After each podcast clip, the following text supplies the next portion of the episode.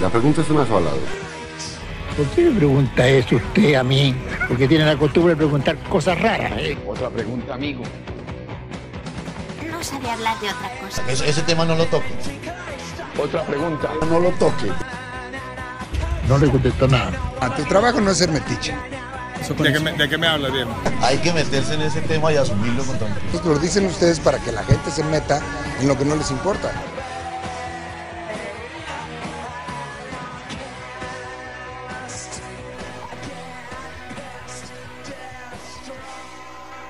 Esto es la conversación pospuesta. Muy buenos a todos a quienes nos escuchan, espero muy bien. El episodio de hoy hablará sobre todo lo que se vivió en cuarentena y muy seguramente se sigue viviendo. Todos estos tropiezos, estas promesas rotas de algunos políticos, estas situaciones que el equipo de producción y muy seguramente ustedes vivieron. Todo esto se dará bajo la voz de Mateo Rincón, un amigo de la casa y quien elabora otro podcast muy recomendado llamado La Casa Pintada. Él le dará vida y voz al relato de Ignacio, el protagonista de esta historia, y quien nos cuenta todo lo que tuvo que vivir, sus reflexiones, sus tropiezos, inconvenientes. Sin más, esperamos que les guste este episodio y bienvenidos a la conversación pospuesta. 12 de marzo. Ignacio, mijo, venga a desayunar, me dijo mi mamá esta mañana. Tan bella la viejita, ya con sus sesentas, pero sigue preocupándose porque vaya bien comido al trabajo. Se cancela la feria del libro a causa de las medidas para prevenir contagios de coronavirus. El presidente Duque anuncia una emergencia sanitaria. Y otras cosas decían en el noticiero mientras me comía ese calentado con huevito frito. Y es que esta semana sí ha habido mucha bulla por eso el coronavirus. Que no salga sin tapabocas, que se lave bien las manos, que no sé qué, que si se más. Eso hasta en la calle ya lo van multando a uno por no llevar tapabocas. Y bueno, uno a ciencia cierta no sabe qué tan fuerte sea esa gripita, porque dicen que a los jóvenes no nos da duro. Entonces yo me pregunto, ¿para qué joden tanto con nosotros? Algunos dicen que eso es una excusa más para fregar. Y bueno, la muestra un botón, a un parcero mío, al Andrés. El otro día que iba volviendo de una fiesta lo detiene la policía y le dice, papeles. El man se los dio fresco. Eso lo requisaron, lo manosearon y como no encontraron razón para joderlo, más que el hecho de que era menor de edad, pues les tocó rebuscarse una excusa. Uno de ellos le preguntó por el tapabocas, y como el man no lo tenía, le dijeron que eso era razón para llevarlo a lo PJ. Hijo de putas. Y bueno, al final le tocó darles como 30 lucas para que lo dejaran en paz. Y a mí, casi tico me pasa lo mismo cuando volví al trabajo hoy. Menos mal Sandrita me había regalado uno esta mañana diciéndome que eso era mejor prevenir que lamentar.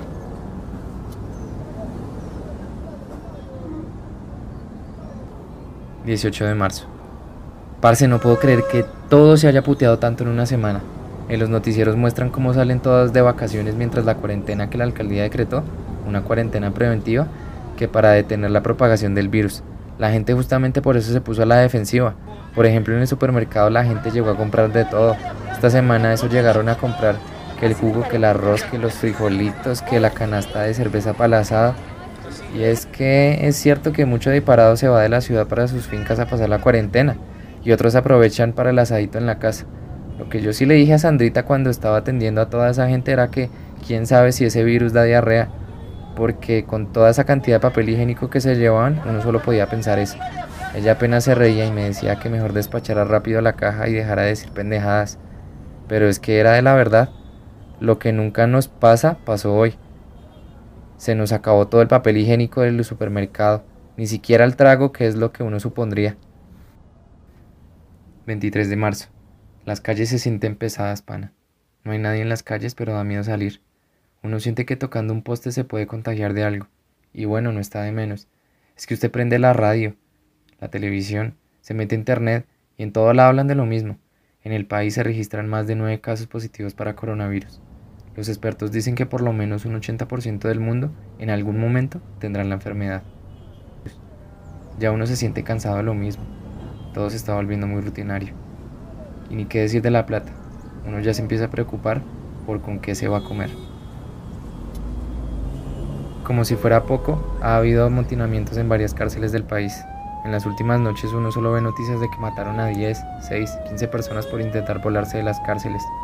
Esos amotinamientos empiezan porque los reclusos piden garantías sanitarias para poder estar seguros de que el coronavirus no los va a afectar y que si les afecta, que los puedan atender bien. En cuanto a eso, mucha gente dice que mejor que se mueran, que para qué violaban y mataban gente, que si a uno le gustaría que le salvaran la vida a un violador de niños. Ya la verdad no sé. Yo veo todo eso y solo pienso en el cucho. Recuerdo toda esa historia que fue un lío. Bueno, es un lío. Un día llegó a la casa todo emocionado que porque le había salido un camello en España. Le dijo un compañero del trabajo, un tal Julio, que estaban pidiendo gente de Colombia para servir de rusos por allá, que pagaban muy bien. Claro, eso pasó cuando yo aún estaba en el colegio. En ese entonces nos veíamos muy mal de plata. Bueno, peor que ahora. Y claro, el cucho dijo que sí, que de una. En menos de una semana ya había hecho maletas y había acordado en que se iba a ir solo por unos meses. Mi mamá eso lloró la noche anterior como si presintiera lo que se nos venía. Al siguiente día el viejo se fue a encontrar con el tal Julio. Julio le dijo que qué pena, que si le podía llevar un paquete para una hermana que estaba allá. Y mi papá como buen agradecido por el trabajo le dijo que sí. Ahí se nos fue todo. Cuando mi papá iba a entrar al aeropuerto lo detuvieron porque resulta que en el paquete había un kilo de coca pura. Eso el cucho no sabía ni qué hacer, y nosotros tampoco cuando nos enteramos. Solo pudimos contratar el abogado más barato que encontramos, con plata prestada, y con una que otra rifa lo pagamos a ver si podía hacer algo por el viejo, pero qué va, no pudimos hacer nada. Igual lo metieron a la cárcel. O yo no sé cómo estará el cucho, ya no dejan visitar a los presos.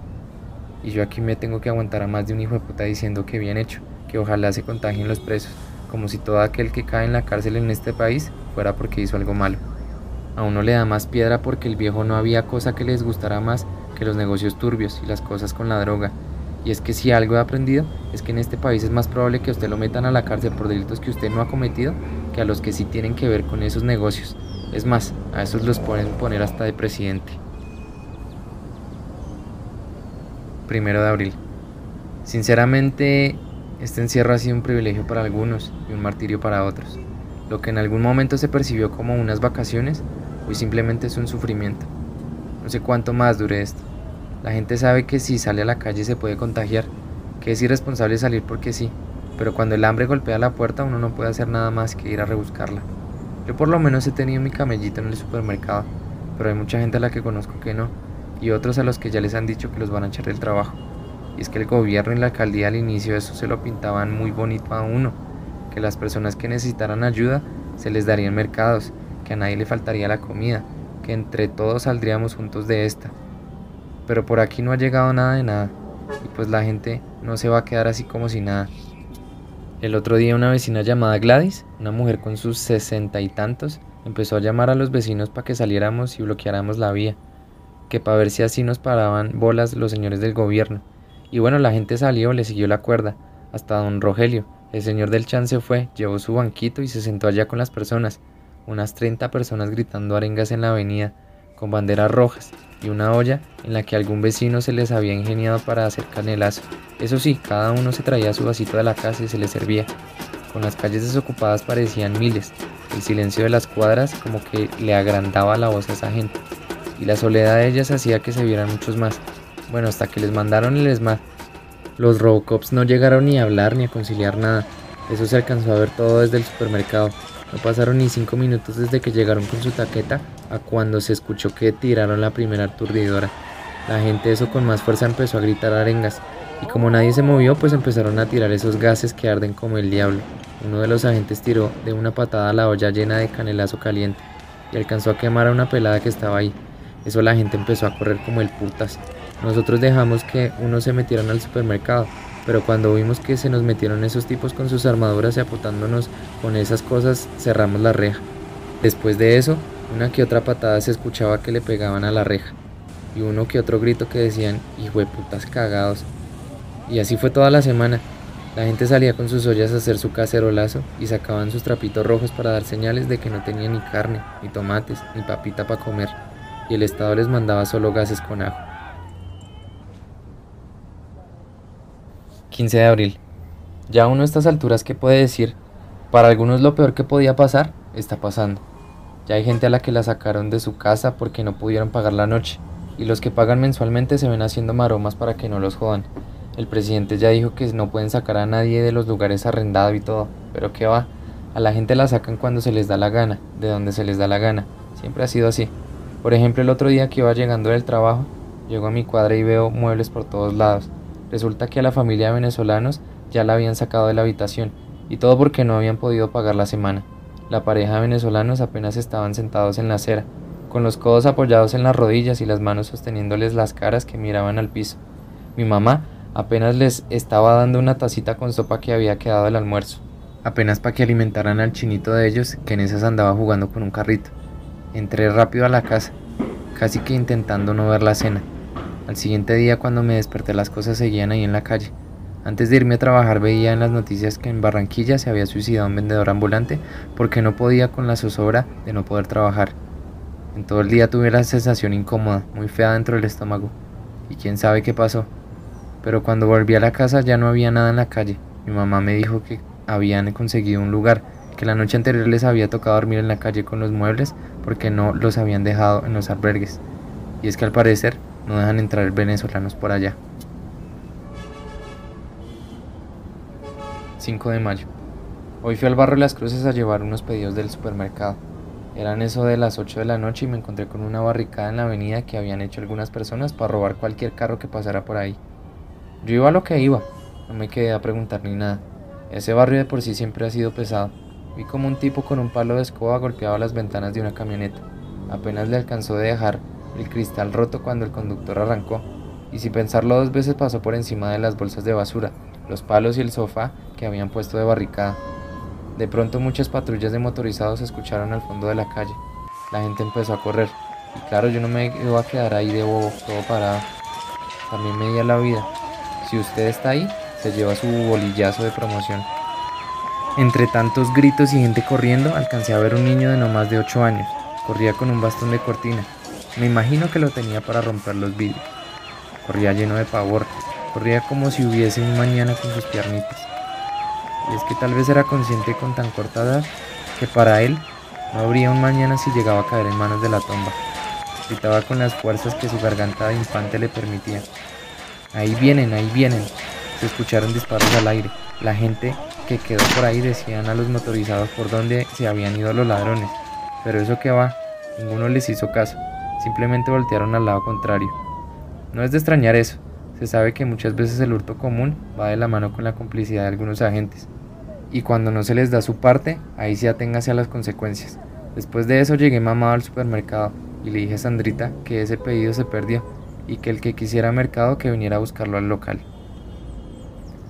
Junio. Un día abro Facebook en mi celular y una amiga había compartido esa noticia tan desalentadora. 42 mujeres asesinadas en 68 días de cuarentena. Al principio pensé que podía llegar a ser exagerado ese número, pero dudé. Dudé mucho, porque este país está jodido. Decidí leerme el artículo entero y cada día se narraba la historia de cada una de esas mujeres. Este mes van 24 y me aterra pensar en todo eso. Recordé a una de las vecinas de acá del barrio, Romina. Romina salía todos los días a fumarse un cigarro a las 4 de la tarde. Todo el mundo la conocía y era tan querida, sus ojos grandes y cafés, sus labios rojos y seductores, un cabello largo color azabache y una tierna tez morena, casi como si los propios dioses hubieran puesto todo su esfuerzo en su concepción. Cada que daba una bocanada de su cigarro, Romina pensaba en su día, en lo agotador que era tener que ir a trabajar, en lo aburrido que era vivir en Bogotá, una ciudad tan triste. Hacía 10 años que su mamá había muerto y lo único que pudo alcanzar a decirle era que estaba cansada, que no quería vivir más. Para Romina, nada era tan bello como ese café negro que le servía a Doña Rosa. Todas las tardes lo mismo, y siempre igual de bueno. Esa tarde del año pasado, como en noviembre, cuando Romina iba a casa, nunca llegó. Tuvieron que pasar 25 días para que la policía lograra dar con el cuerpo inerte tirado en un potrero cerca de un caño. Romina había sido una mujer alegre, preciosa, pero víctima de una sociedad de mierda que se cree con derecho sobre el cuerpo y la vida de otros. Yo extraño que Romina pasara cada tarde a saludarme. Siempre era grato verla y la extraño. Jodida cuarentena. Jodida sociedad. Jodido virus de mierda.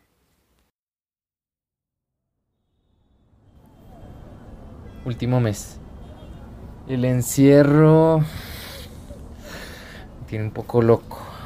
Las noticias me atormentan cada que a lo lejos escucho un destartalado televisor sonando y las voces de los periodistas que cada vez dan una cifra más alta de muertos infectados. Todo el mundo está paralizado, la economía se empieza a ver afectada en algunos países y yo acá, desde mi ventana quiero que ya todo esto se acabe. Todo se vuelve muy agobiante y nada tiene sentido. El presidente, la alcaldesa, todos los mandatarios públicos no hacen nada para salvar a este platanal. No dejo de pensar en todo, darle tantas vueltas a las noticias, a todo lo que ha pasado hasta hoy me tiene loco. Intentar dormir es ver el techo de mi habitación y pensar que esta pandemia le ha dado duro a los más jodidos, a los que una vez pidiendo ayuda, el Estado solo les dio la espalda. Tengo serios problemas con pensar en todo esto. Aun cuando escucho el inicio del noticiero recuerdo que cuando sonaban por primera vez esa extraña enfermedad tan rara, tan distante, tan ajena a nosotros, pero bueno, Sigo pensando que todo esto algún día pasará. Lo pienso cada vez más por todos los que están más jodidos que yo. Por Doña Rosa, por Rogelio, por María, por los vecinos más queridos, por el que trabaja vendiendo helados, por todos.